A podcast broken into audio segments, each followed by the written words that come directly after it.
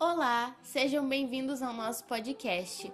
O nosso grupo é composto por Karine Mendes, Larissa Martinelli, Camila Silva, Draile Moraes, Meilane Polis e Lariane Polis. E no bloco de hoje iremos falar sobre os pequenos produtores e a pandemia no Vale do Ribeira.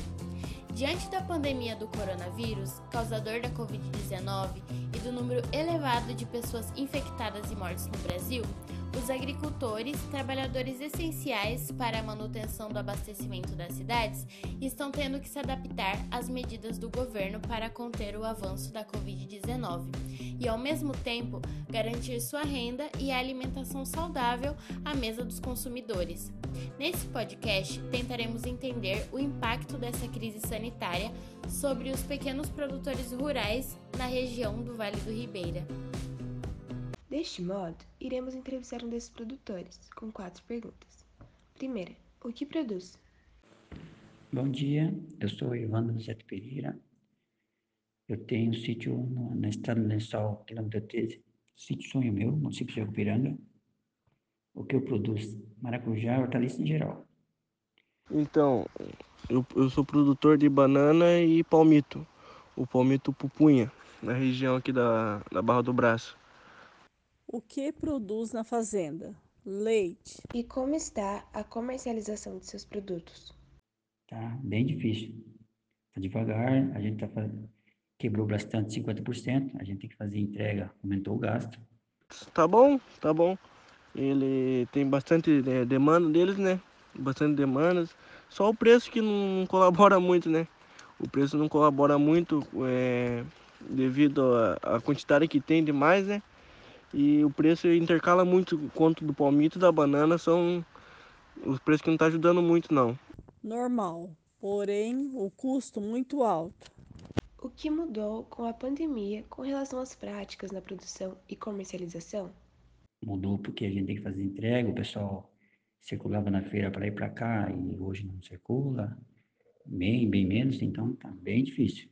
O meu comércio não mudou nada, graças a Deus o comércio de, de alimentício aqui para nossa região não mudou nada não. Na produção, o custo alto. Na comercialização, o preço baixo. E a última pergunta: o governo oferece algum auxílio destinado aos pequenos produtores rurais? A gente tem um, tem um programa do Pronaf, mas para você ter o Pronaf, você tem que ter a DAP. A DAP é um documento que você tem que ter, é, como você comprova que você é o agricultor familiar.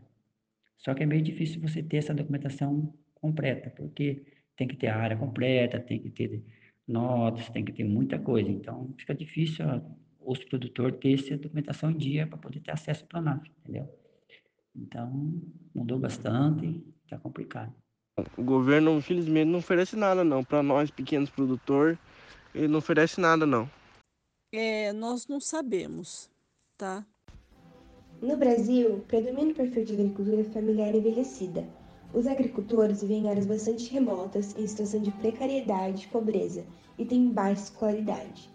Embora os agricultores familiares sejam responsáveis por mais de 70% do alimento que chega à mais população, eles recebem pouca atenção da política pública, que cada vez mais prioriza a produção de commodities para exportação, e a Covid-19 agrava toda essa situação.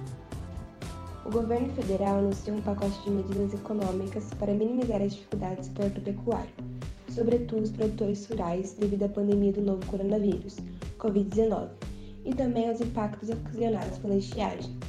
Entre as medidas adotadas em decorrência da pandemia, válidas para todo o país, destaca-se a prorrogação da amortização de financiamento de custeio e de investimentos, vencidas e não pagas, iniciada de 15 de agosto de 2020, a taxa de juros originais da operação.